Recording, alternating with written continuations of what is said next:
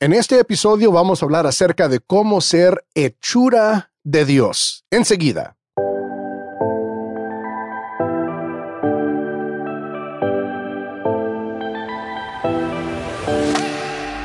Bienvenido a Capacitados con el doctor Mario Escobedo, el podcast diseñado para capacitarte como un discípulo que avanza la misión que Jesús inició. En cada episodio, el doctor Escobedo comparte verdades prácticas y arraigadas en la Biblia. Aprenderás a aplicar estas verdades para seguir creciendo como un discípulo de Jesús. Así que prepárate para recibir una palabra que te capacitará. Y ahora con ustedes, el anfitrión de Capacitados, el doctor Mario Escobedo. Saludos, bendiciones y bienvenidos mis condiscípulos a otro episodio de Capacitados, el podcast. Yo soy el doctor Mario Escobedo, tu anfitrión para este podcast y el propósito de cada episodio de este podcast es capacitarte, capacitar a ustedes los que capacitan para, para crecer y ser un discípulo que avanza la misión que Jesús inició. Y sabes que ese es el propósito, que, cada vez que yo preparo un episodio del podcast, una enseñanza en YouTube, yo siempre quiero capacitarte porque yo sé que tú tienes la responsabilidad de capacitar a otros y yo quiero ser parte de tu capacitación. Entonces, suscríbete al canal de YouTube, suscríbete a este podcast usando tu uh, plataforma de podcast favorita y así no te vas a perder de ni una sola enseñanza. Eh, por primera vez estoy presentando este podcast también en mi canal de YouTube, no solamente en el podcast, sino que también en el canal. Entonces, tal vez estás accediendo a este episodio a través de YouTube. Sí, sí, muchas gracias. Y, si no, si es nada más por el podcast, bueno, gracias también. Sabes que a mí me, me encantan los podcasts. Me encanta producir y publicar podcasts, pero también me encanta escuchar podcast. Yo aprendo mucho, pero mucho, mucho acerca de, predicar, estudiar la Biblia, muchas diferentes cosas a través de los podcasts. Quiero dejarte saber algo, que actualmente estoy en el proceso de preparar un curso nuevo. Y tentativamente el curso se titula Crecimiento sin Límites. Y lo que este curso es, es tu guía completa para preparar un plan de crecimiento para las áreas más importantes de tu vida. Mira, para mí, yo, yo experimenté un cambio bastante grande en, en mi vida, en mi crecimiento y desarrollo personal cuando yo implementé un plan de crecimiento personal para las diferentes áreas importantes de mi vida. Y entonces yo, yo hice una indagación, una encuesta con las diferentes personas que acceden a, mis enseñanzas sobre su plan de crecimiento personal. Y la mayoría de las personas que respondieron dijeron que no, no están siguiendo un plan de crecimiento personal y no saben cómo preparar un plan de crecimiento personal. Y eso me puso a pensar. Y por lo tanto, en este momento yo estoy preparando, no está listo, estoy preparando un curso sobre cómo preparar un plan de crecimiento para las diferentes áreas de, mayor importancia en tu vida. Ahora, si tú quieres participar en este curso, este curso sí va a requerir una inversión económica, pero no va a ser una uh, inversión muy, muy alta. Estoy eh, poniendo el precio no, no muy alto. Pero tú puedes unirte a una lista de espera para que al momento que esté disponible el curso, entonces tú puedas acceder a ese curso. Para unirte a esa lista de espera, navega a mi sitio web marioescobedo.com diagonal crece. Fíjate bien, marioescobedo.com diagonal crece y allí vas a llenar un breve formulario que es solamente tu nombre y tu correo electrónico y eso te agrega a la lista de espera y entonces recibirás actualizaciones y notificaciones con respecto al progreso del curso. Ahora, también, esto es muy importante, quiero que te des cuenta de esto, que al, momento de, de, lanzar el curso, eh, si tú eres parte de esta lista de espera, vas a recibir la oportunidad o tener la oportunidad de obtener el curso a un precio muy, pero muy descontado, muy descontado. Y esa oferta va a estar disponible por un tiempo muy limitado, pero si eres parte de esa lista de espera, entonces tendrás la oportunidad de aprovechar de ese precio eh, muy rebajado, el descuento muy rebajado. Entonces, eh, no pierdes nada. O sea, únete a la lista. Si después te das cuenta que este curso no es para ti, no perdiste nada, pero si decides, sabes que sí, eh, ocupo esto, quiero, quiero saber cómo crecer en las áreas de importancia en mi vida, entonces vas a aprovechar de este descuento. Así es que marioescobedo.com, diagonal crece, y entonces ahí es donde puedes unirte a la lista de espera para mi curso que está en construcción Crecimiento sin Límites, tu guía completa para preparar un plan de crecimiento para las áreas más importantes de tu vida. Ahora sí, entremos al tiempo de capacitación de este episodio.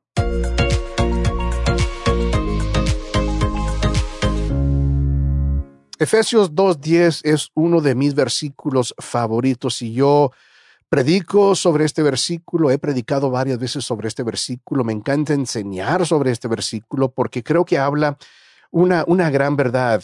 Y si no reconoces esa cita bíblica inmediatamente, te voy, a leer lo que dice Efesios 2.10. Dice, porque somos hechura de Dios, creados en Cristo Jesús para buenas obras, las cuales Dios dispuso de antemano, a fin de que las pongamos en práctica. Y como digo, e, este, versículo a mí me, encanta, a mí me anima, a mí me exhorta. Y quiero, quiero, quiero desglosar no solamente este versículo, sino que también el pasaje donde se encuentra el, versículo. Ahora, voy a enfocar mi atención en el versículo 10, pero quiero que te des cuenta de, de, cómo llegamos al versículo 10. Este versículo no está aislado de su contexto, entonces vamos a ver brevemente el contexto de este versículo. Entonces yo divido el pasaje en tres secciones y el pasaje es Efesios 2 del 1 al 10. Ese es el pasaje completo y yo divido el pasaje en tres secciones. La primera sección es del versículo 1 al versículo 3, donde Pablo habla acerca de la vida antes de Cristo cómo era la vida antes de Cristo. Y solamente voy a leer un versículo que nos da a entender, nos deja entender cómo es que Pablo entiende la vida de uno antes de Cristo. Pablo dice en el versículo 3, en ese tiempo, es decir, antes de conocer a Jesús, en ese tiempo también todos nosotros vivíamos como ellos, o sea, como los impíos, los paganos, ¿verdad? Impulsados por nuestros deseos pecaminosos, siguiendo nuestra propia voluntad y nuestros propósitos. Como los demás, éramos por naturaleza objeto de la ira de Dios. Entonces Pablo en este versículo 3 habla acerca de nuestro comportamiento, impulsados por deseos pecaminosos, pero también habla un poco acerca de nuestra identidad antes de Cristo. Y antes de Cristo lo que marcaba nuestra identidad era que éramos objeto de la ira de Dios. ¿Te das cuenta? Entonces, esa es la vida antes de Cristo, en la primera sección. La segunda sección, de los versículos 4 al 9, Pablo habla acerca de la salvación por la gracia. Ahora, ese es, ese es un punto clave en todos los escritos de Pablo, pero especialmente en Gálatas y también aquí en Efesios, la salvación es por medio de la fe en Jesucristo, es simplemente acto de gracia de Dios. Y unos versículos que resaltan para mí de, eso, de esa sección son los versículos 8 y 9 que dicen así, porque por gracia ustedes han sido salvados mediante la fe, esto no procede de ustedes, sino que es el regalo de Dios, no por obras para que nadie se jacte. Entonces, fíjate la secuencia, cómo está pensando el apóstol Pablo. La vida antes de Cristo, una vida desenfrenada, objeto de la ira de Dios, la salvación por la gracia, no por obra nuestra. Y entonces llegamos a la tercera sección, que es únicamente el versículo 10, que ya leímos, pero voy a leer de nuevo. Dice, porque somos hechura de Dios, creados en Cristo Jesús para buenas obras, las cuales Dios dispuso de antemano, a fin de que las pongamos en práctica. En ese versículo, Pablo realmente está hablando acerca de el propósito de la salvación por la gracia. Vida antes de Cristo, impulsados por nuestros deseos pecaminosos, la salvación por la gracia, regalo de Dios, no mérito nuestro, y entonces el propósito de la salvación por la gracia, que es vivir esta vida, ser hechura de Dios y hacer buenas obras. Y, ahí es donde vamos a, a quedarnos por el resto de nuestro tiempo juntos en Efesios capítulo 2, versículo 10, hablando del propósito de la salvación por la gracia. Ahora, quiero resaltar algunas cosas. Primero, el, apóstol Pablo habla ah, de lo siguiente, buenas obras las cuales Dios dispuso de antemano a fin de que las pongamos en práctica. Ahora, dice que estas buenas obras Dios las dispuso de antemano. Entonces, lo que yo entiendo cuando Pablo escribe eso, lo que yo entiendo por eso es que Dios preparó, haz de cuenta, como un montón de buenas obras que tendrían que realizarse para que su reino avanzara en esta tierra. ¿Te das cuenta? Buenas obras que tendrían que realizarse para que su reino avanzara en esta tierra.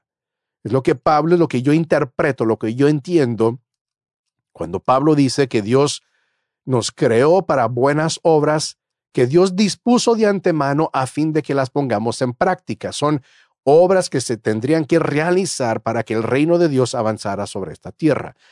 Y entonces también Pablo dice, la primera porción de, este versículo, Pablo dice que somos hechura de Dios. Y nuevamente, esa es la clave de este episodio y que como hechura de Dios fuimos creados en Cristo Jesús para esas buenas obras. ¿Sí? Yo lo que yo entiendo cuando Pablo dice que somos hechura de Dios, entiendo lo siguiente, que Dios te ingenió. De hecho, Dios ingenió a cada creyente de una manera muy específica para que realizara solo algunas de las muchas buenas obras que hay que realizar para avanzar su reino.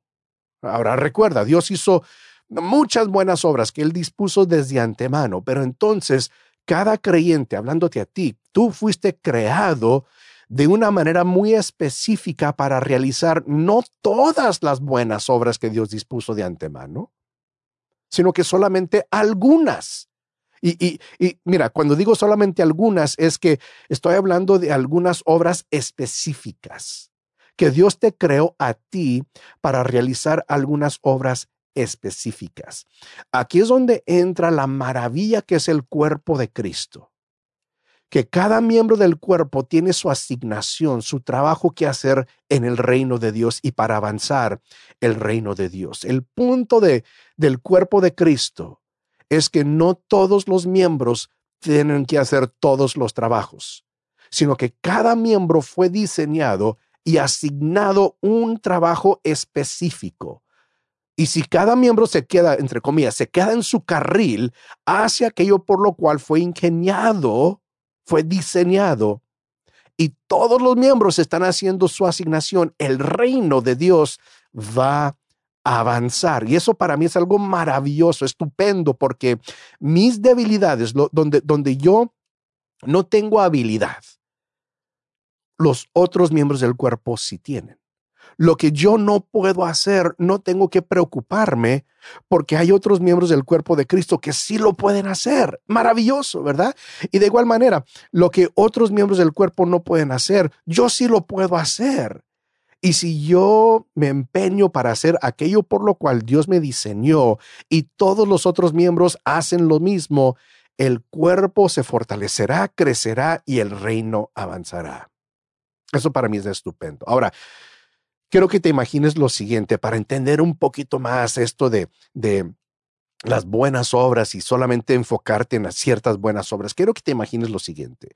Dios dispuso buenas obras que tendrían que realizarse para avanzar su reino, ¿sí? De eso estamos de acuerdo. Dios, vamos a, imagínate lo siguiente, hay un montón, ¿verdad? Dios hizo un montoncito allí de buenas obras que se tendrían que realizar. Imagínate a Dios yendo al montón y escogiendo, tomando en sus manos una de esas buenas obras nada más. Y diciendo, esta buena obra se tiene que realizar para que mi reino avance en la tierra. Y entonces Dios diciendo, ¿cuáles características y habilidades se necesitan para llevar a cabo esta buena obra? ¿Qué tipo de persona se requiere para llevar a cabo e, en una forma excelente, de manera excelente, qué tipo de persona se requiere para llevar a cabo y realizar esta buena obra que tengo en mi mano? Y ya cuando Dios pensó, ahora nos estamos imaginando, Dios lo sabe todo, por supuesto, ¿verdad? Pero hablando acerca del proceso, cómo nosotros procesamos las cosas. Dios dijo, yo creo que para esta buena obra se requiere esta característica, esta habilidad. Este tipo de personas se requiere. Y entonces Dios creó una hechura, un creyente, una persona para llevar a cabo esa buena obra. Y Dios diseñó, ingenió a ese creyente, a esa persona, de tal forma que es ideal para llevar a cabo esa buena obra que avanza el reino de Dios sobre esta tierra. ¿Te das cuenta? Dios te ingenió a ti no para hacer todas las cosas, ni para hacer cualquier cosa, sino que para hacer una cosa específica, buenas obras específicas para avanzar su reino. Y entonces cada creyente ha sido ingeniado como una hechura que es ideal para cumplir buenas obras específicas entonces avanzan el reino de Dios sobre esta tierra. Y quizá tú, tú ya estás consciente de cuáles son esas buenas obras que Dios te ingenió para llevar a cabo. En mi caso, yo, yo siento que la enseñanza, la, la prédica, son, son formas en que Dios me ingenió para yo llevar a cabo esas buenas obras, que Dios me dio esa habilidad de, de poder estudiar, de examinar pasajes de la Biblia y después explicar esas porciones de la Biblia a través de enseñanzas, capacitaciones y prédicas. Yo siento que si Dios me ingenió para llevar a cabo esa buena obra. Y, y, Dios no ingenió a todos como me ingenió a mí, gracias a Dios por eso. Pero a ti te ingenió de una forma muy específica para que tú llevaras a cabo ciertas buenas obras específicas y eres bueno para hacerlo, porque así te ingenió Dios. Y cuando todos los miembros del cuerpo nos ocupamos en aquello por lo cual Dios nos diseñó, el reino de Dios avanza. Ahora, quiero detenerme. Y hay, mucho más que te voy a compartir en esta capacitación, pero quiero dar hincapié en esa palabra hechura. Es una palabra muy interesante, la palabra hechura. Otros otras versiones de la Biblia traducen esa palabra como obra maestra. E, es, una traducción válida. La NVI, nueva versión internacional, la cual estoy usando, traduce esta palabra del idioma original como hechura de Dios. Y de hecho, en el idioma original, la palabra de Dios no aparece, no está ahí. Es algo que, que los editores de la nueva versión internacional agregaron para aclarar de quién es la hechura.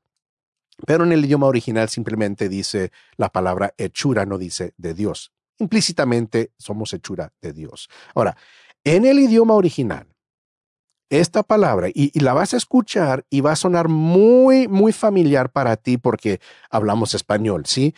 Pero en el idioma original, y si estás viendo en YouTube, entonces estás viendo en la pantalla cómo se ve escrita esta palabra en el griego.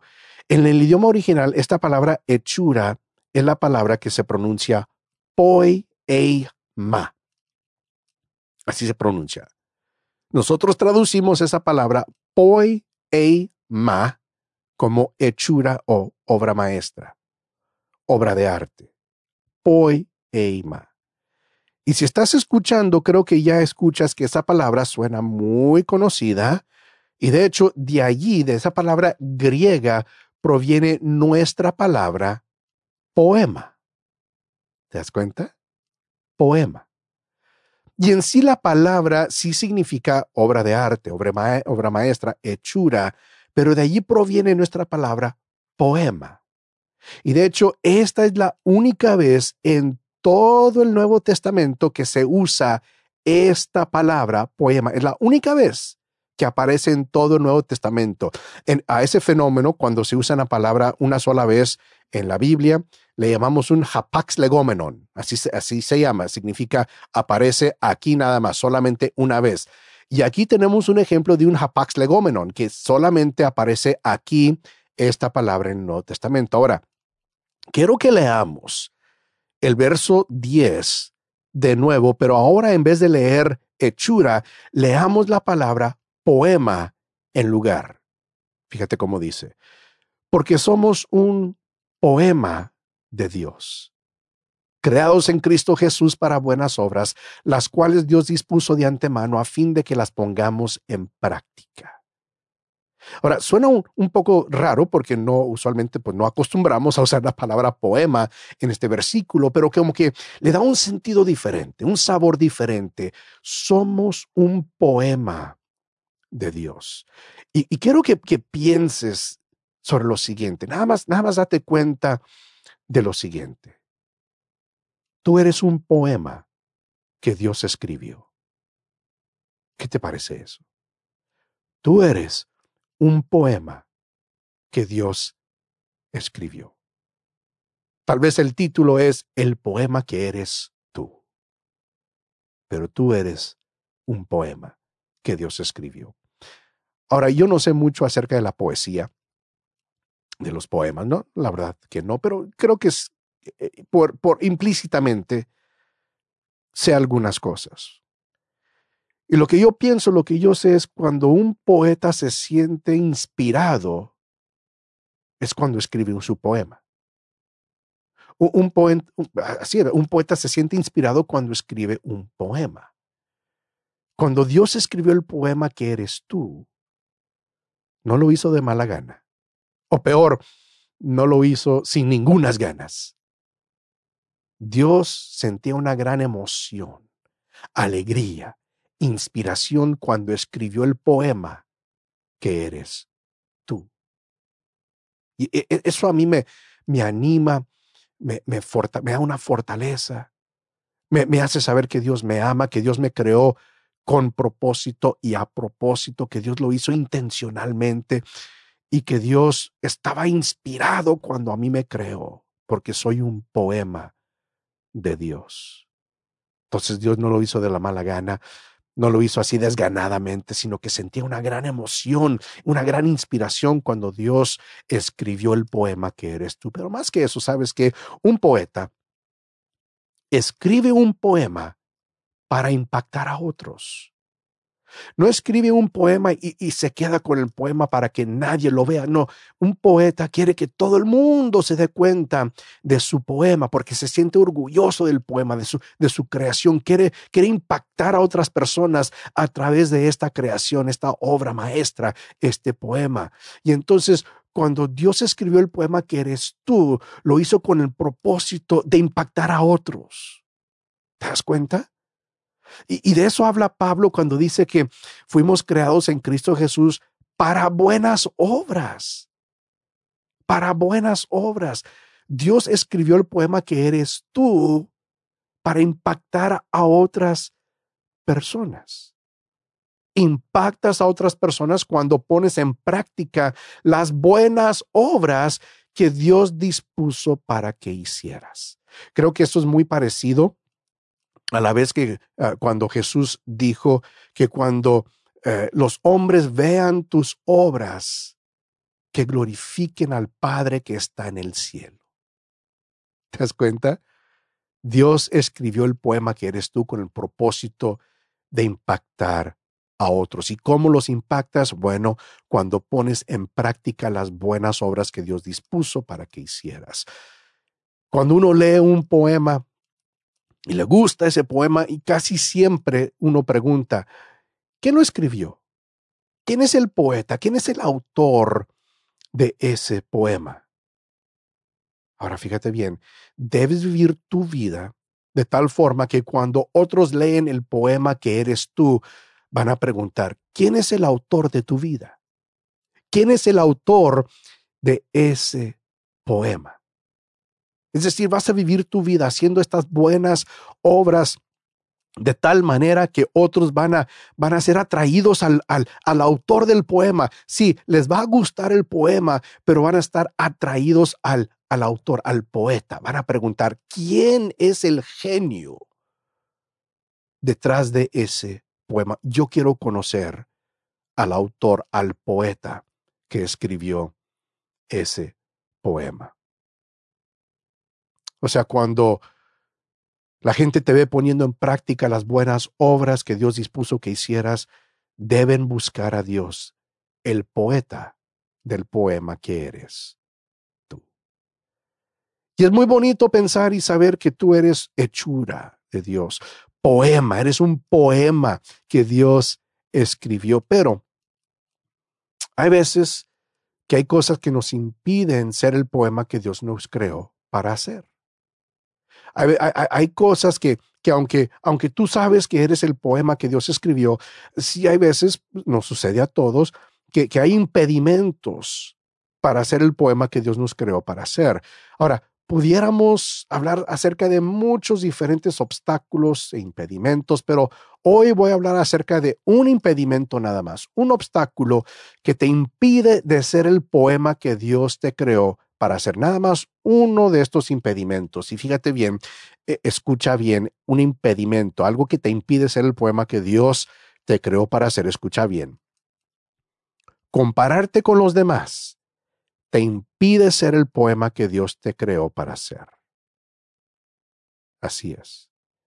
Compararte con los demás te impide ser el poema que Dios te creó para hacer.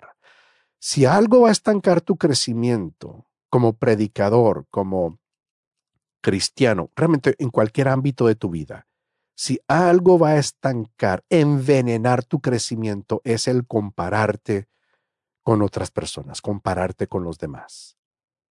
Eso no te permite ser el poema que Dios te creó para hacer. Ahora, vamos, vamos a analizar esto de compararte con otras personas. Yo he notado que típicamente hay dos tipos de personas con las cuales te comparas. Típicamente, dos tipos de personas con las cuales te comparas. Número uno, tenemos la tendencia de compararnos con la persona que piensas que está siendo mejor que tú. Todos lo hacemos. Tiene la tendencia de compararte con la persona que piensas que está siendo mejor que tú. ¿Ves a alguien y dices, ah, es que él es mejor líder que yo. Es que él es mejor predicador que yo. Él enseña mejor que yo. Él canta mejor que yo. Él, llena el blanco, es mejor esposo que yo. Es mejor padre que yo. Es mejor trabajador. Y, y te estás comparando a personas que tú piensas que están haciendo mejor que tú. Y eso no te sirve para nada compararte con otras personas y personas que tú piensas que están haciendo mejor que tú no te sirve para nada y te impide ser el poema que Dios quiere que seas.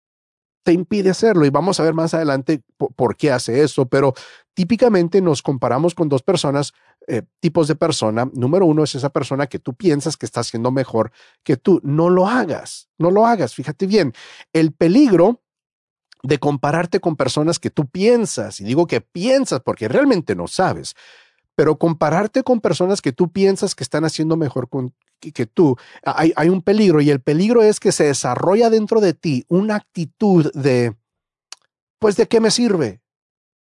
Ni para qué intentarlo. Nunca voy a ser tan bueno como Él, nunca voy a predicar como Él, nunca voy a enseñar como Él, nunca voy a ser líder como Él, nunca voy a ser tan buen padre, tan buen esposo, tan buen trabajador como Él. ¿De qué me sirve intentar? ¿De qué, me, ¿De qué me sirve sacrificarme? ¿De qué me sirve esforzarme tanto si nunca voy a ser tan bueno como Él? Y entonces lo que pasa es que te desanimas cuando, si, si siempre te estás comparando con alguien que tú piensas que está haciendo mejor que tú, te desanimas y dices, ni para qué intentarlo. ¿De qué me sirve? ¿Para qué hacerlo si nunca voy a alcanzar ese nivel? Nunca voy a llegar a ese punto, nunca voy a estar a ese nivel que está esa persona, ni para qué intentarlo, ¿de qué me sirve? Y, y fíjate el gran peligro de siempre estarte comparando con personas que tú piensas que están haciendo mejor que tú. Estancas tu crecimiento porque dices, ni para qué intentarlo. Y te quedas donde estás porque no lo quieres intentar porque te estás comparando con alguien que tú piensas que está haciendo mejor que tú. Y date cuenta cómo eso te impide de ser el poema que Dios con mucho amor, propósito y diseño e intencionalidad te creó para ser. Entonces, no te compares a personas que tú piensas que están haciendo mejor que tú. El otro tipo de persona con la cual típicamente nos comparamos eh, está el polo opuesto, ¿sí? Es esa persona que tú piensas que, estás haciendo, que está haciendo peor que tú. Te comparas con la persona que piensas que está haciendo peor que tú. Y todos lo hacemos. No te engañes a ti mismo, lo, lo haces, yo lo hago. Tenemos esta tendencia de compararnos con personas que pensamos que están haciendo peor que uno. Y el peligro aquí es el siguiente, el peligro es que se desarrolla una actitud de, bueno, pues, por lo menos no estoy haciendo tan mal como él o como ella. yo sé que no soy buen esposo, pero has de ver a mi cuñado. Siquiera no estoy, no soy tan mal esposo como él. Yo sé que no soy el padre excelente, pero deberías ver a mi vecino. Y yo lo escucho gritándole a sus hijos día y noche por cualquier cosita, siquiera no estoy tan mal como él. Y entonces comienzas a compararte con personas que tú piensas que están haciendo peor que tú, en cualquier ámbito, predicar, enseñar, ser líder, lo, lo que sea, ¿no? Y te comparas con esas personas que tú piensas que están haciendo peor que tú. Y ese es el gran peligro que se desarrolla esta actitud de, ah, pues siquiera no estoy haciendo tan mal como él o como ella. ¿Te das cuenta?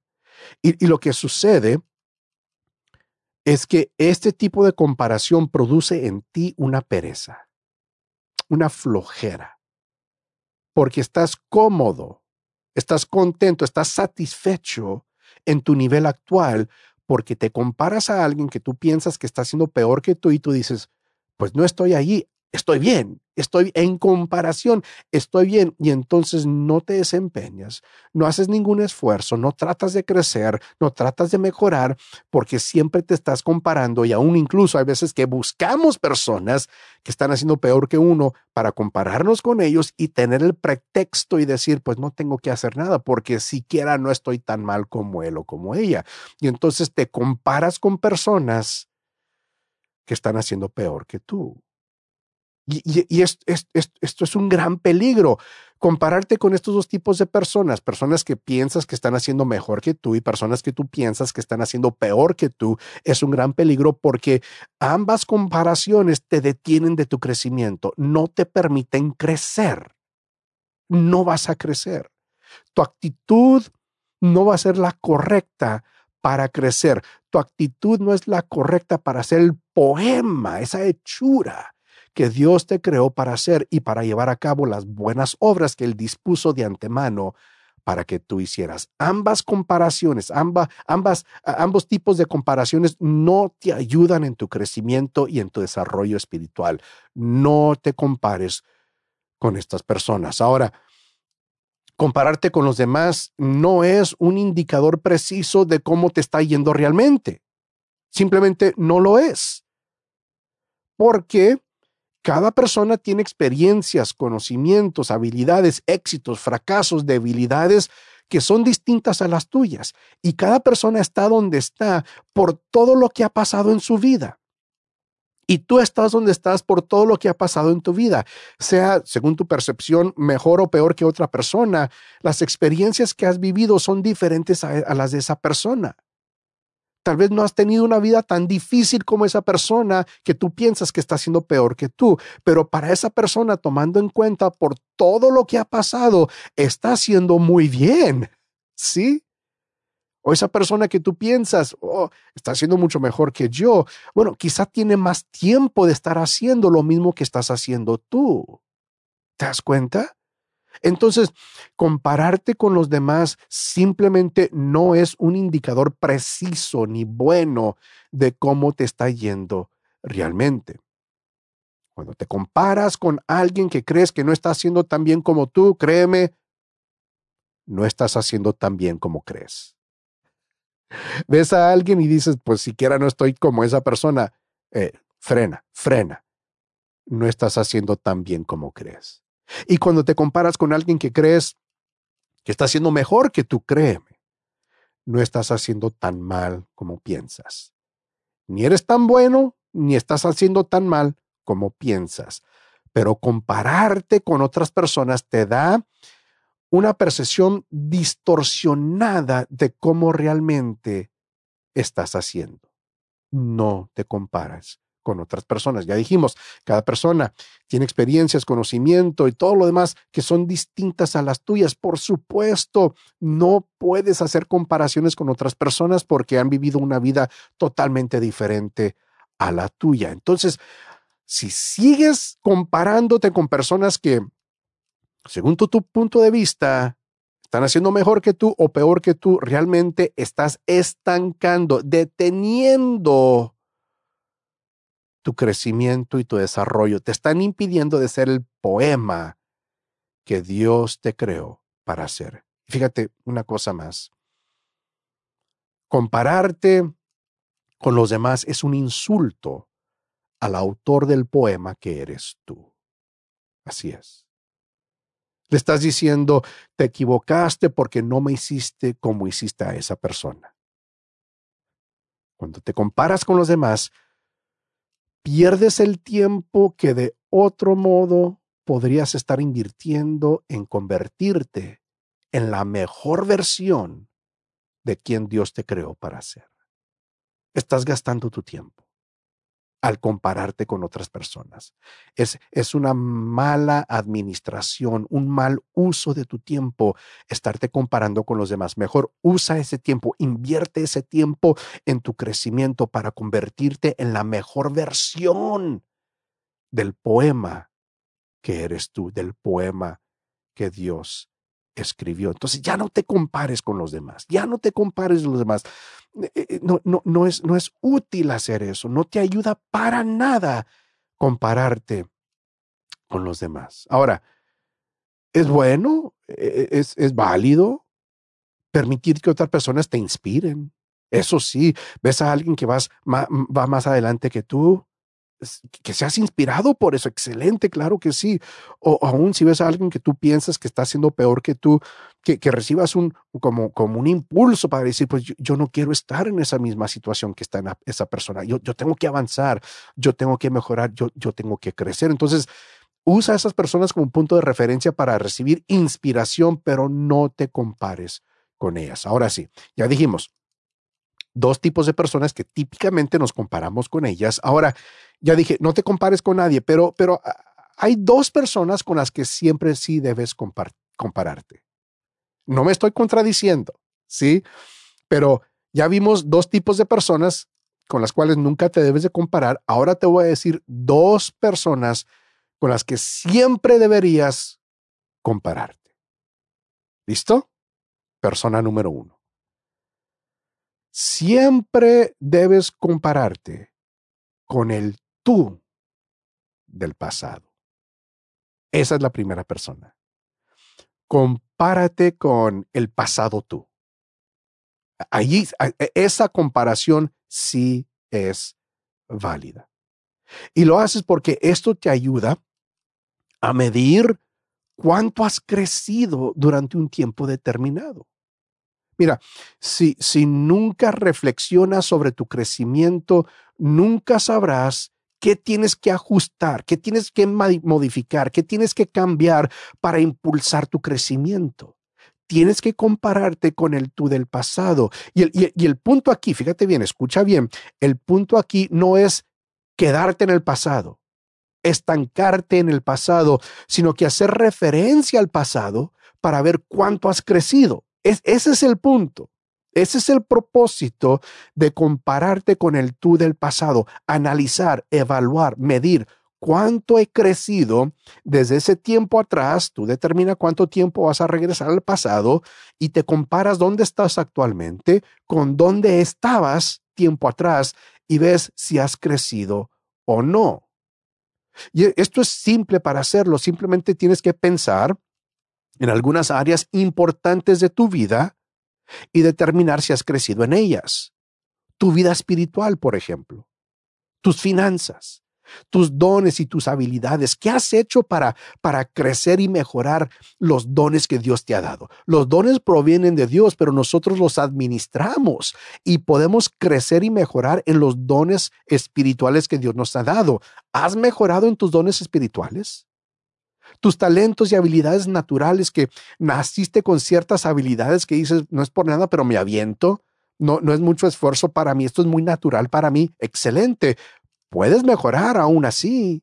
Aún si naciste con esa habilidad, puedes mejorar, puedes crecer. ¿Qué has hecho para mejorar en esa habilidad? El ministerio que Dios te ha dado, ¿has crecido? ¿Has mejorado? ¿Qué has hecho para crecer, para seguir creciendo?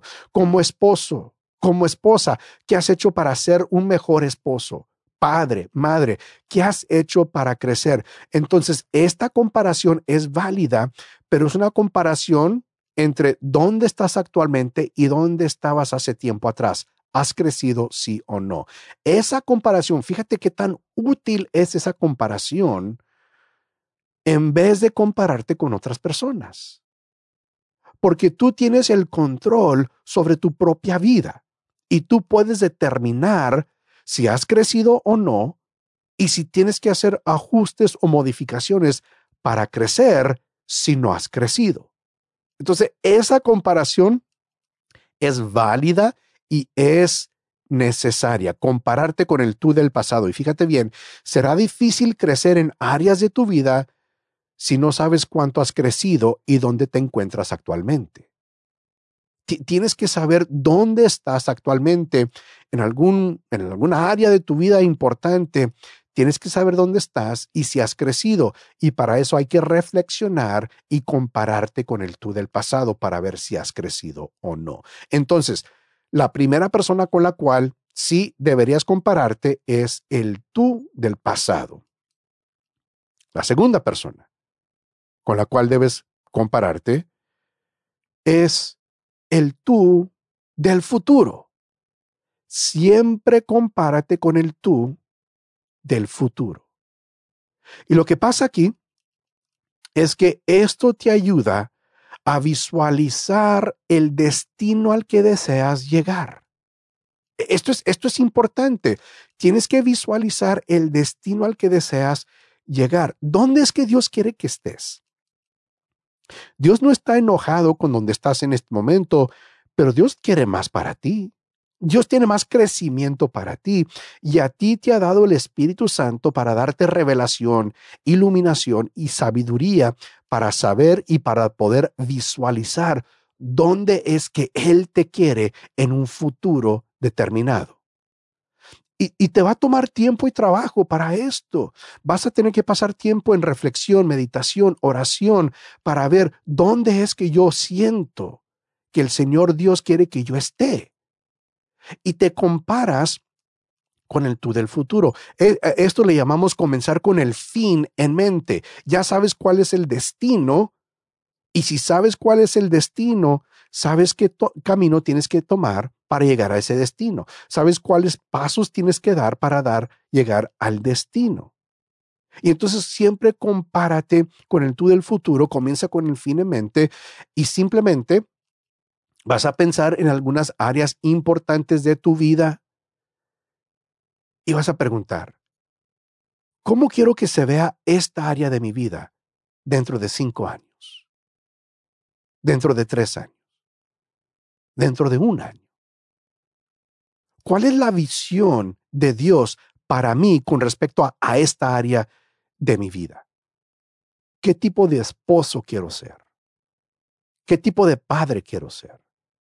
¿Qué tipo de predicador quiero ser? ¿Qué tipo de tú llena el blanco quiero ser? ¿Cómo quiero que estén mis finanzas de aquí en un año, tres años, cinco años? Y hay que visualizar. Y ahora, no estoy hablando de declararlo y lo vas a recibir. No, no, no. Estoy hablando de visualizarlo y trabajar para eso.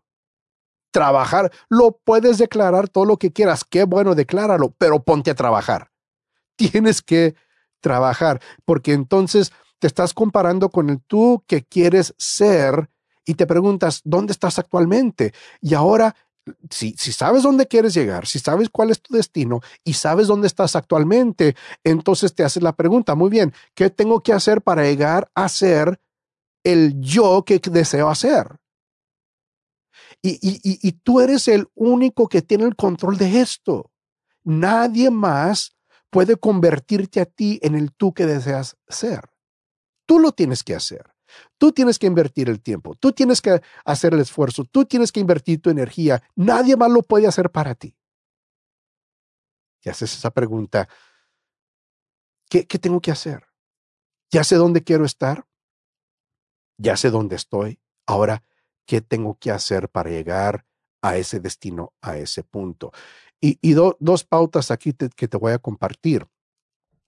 Hay que preparar un plan de crecimiento. El crecimiento no ocurre por sí solo. Simplemente porque deseas el crecimiento no quiere decir que va a suceder. El crecimiento no ocurre por sí solo. Necesitas un plan para crecer. Necesitas un plan para crecer. Y ya una vez que hayas formulado ese plan de crecimiento, entonces sé diligente, sé disciplinado y haz lo que tienes que hacer según lo que has determinado en tu plan de crecimiento. No hace, no hace mucho, uh, unas semanas, unos 15 días quizá, desde la fecha de esta grabación, que yo reuní a algunos líderes de nuestra iglesia y por tres horas estuvimos en una capacitación que yo les di sobre cómo hacer un plan de crecimiento personal. Tres horas ahí estuvimos. Y de hecho, de, ahí surgió la idea que les comenté al inicio de este episodio sobre este curso de, un plan de crecimiento, o fue una de las fuentes para esta idea para el curso. Tres horas, ahí estuvimos y yo, les, yo los llevé paso por paso sobre cómo preparar un plan de crecimiento para sus vidas. Y les dije, esto es trabajo. E, esto no es fácil. No creas que porque es noble, porque es bueno, porque es parte de Dios, porque Dios lo desea para ti, no creas que va a ser algo fácil. Preparar, formular un plan de crecimiento es trabajo, es duro, es trabajo duro. Pero entonces les dije, pero es esto de preparar un plan de crecimiento es fácil en comparación de realmente hacer lo que tienes que hacer para llevar a cabo tu plan de crecimiento. Preparar el plan es difícil, pero es fácil preparar un plan. El trabajo difícil es, ahora sí, hacer lo que dije que iba a hacer en mi plan. Ahora sí, activar ese plan a diario. Allí se, se requiere una dedicación, un empeño increíble pero se requiere ese trabajo para crecer. Pero déjame decirte, si no tienes un plan a seguir, estás sin rumbo. No tienes ninguna dirección, no tienes ningún rumbo, no sabes a qué le estás dando. Y si, si le tiras a nada, le vas a dar a nada cada vez. Necesitas un plan de crecimiento. Y, y voy a reiterar lo que dije al inicio de este episodio. Por eso, en este momento, yo estoy en el proceso de preparar un curso que te enseña a ti cómo preparar un plan de crecimiento. E, el curso tentativamente lo he titulado Crecimiento sin Límites, porque realmente si tú implementas este proceso de preparar un plan de crecimiento, el cielo es el límite. Tu, crecimiento no tendrá límites. Y en este curso, la idea es que te estoy presentando una guía completa para preparar un plan de crecimiento para las áreas más importantes de tu vida. Algo que yo recalco en el curso es que no tienes que crecer en todas las áreas de tu vida. Y tampoco no hay que crecer en cualquier área de tu vida. Pero yo te voy a enseñar a través de este curso cómo identificar las áreas significativas, las áreas importantes para ti y cómo formular un plan para crecer en esas áreas de tu vida, para que en tres meses, seis meses, un año, vas a reflexionar, vas a evaluar y vas a decir, caray, he crecido en esta área, he crecido. Y yo quiero que seas parte de eso. Yo quiero que tú puedas decir después de un, tiempo determinado, he crecido. y gracias a este curso que me enseñó a, cómo preparar un plan de crecimiento, he crecido. Únete a la lista de espera. El curso, estamos a, a inicios de febrero del 2022. En este momento el curso no está listo. Tal vez no sé cuándo estás escuchando este episodio, tal vez ya para entonces el curso esté disponible, pero para unirte a la lista de espera, visita marioescobedo.com diagonal crece y ahí puedes unirte a la lista de espera. Porque mira, tienes que crecer. Puedes ser ese poema que Dios escribió. El poema que eres tú. Y termino este episodio leyendo por última vez Efesios 2, el versículo 10. Porque somos hechura, poema de Dios creados en Cristo Jesús para buenas obras, las cuales Dios dispuso de antemano a fin de que las pongamos en práctica. Mi condiscípulo, tú eres hechura de Dios, eres un poema de Dios. Y Dios te creó, Dios escribió el poema que eres tú para llevar a cabo estas buenas obras que Él dispuso para que tú hicieras ya no te compares con los demás. Y, para que este versículo de ser un poema de Dios sea realidad en tu vida, no te compares con personas que están haciendo mejor que tú. No te compares con personas que están haciendo peor que tú. Siempre compárate con el tú del pasado y siempre compárate con el tú del futuro. Y yo creo que si, si tomas esas pautas en mente, vas a crecer y, podrás llegar a ser ese gran poema que Dios escribió, el poema que eres tú. Muchas gracias por regalarme tu tiempo. El tiempo es oro. Es el recurso más apreciado en este momento, no más precioso. Y te doy las gracias por haberme acompañado durante este tiempo. No te olvides Únete a la lista de espera para el curso Crecimiento sin Límites que espero ya de, dentro de muy poco tiempo estará disponible para ti. marioescobedo.com diagonal predica. Yo quiero que crezcas. Yo quiero que crezcas, que llegues a ser ese poema que Dios escribió, el poema que eres tú. Crece, es tiempo de crecer. Has sido capacitado. Ahora, toma lo que has aprendido y capacita a otros. Hasta la próxima. Que Dios te bendiga. Gracias por sintonizar este episodio de Capacitados con el doctor Mario Escobedo. Nuestra oración es que lo que aprendiste en este episodio te haya animado y desafiado. No olvides suscribirte a este podcast para siempre recibir las nuevas enseñanzas. Además, asegúrate de obtener recursos adicionales en el sitio web del Dr. Escobedo, marioescobedo.com y en su canal de YouTube. Los enlaces de ambos se encuentran en la descripción de este episodio. Nuevamente, gracias y que siga siendo enteramente capacitado.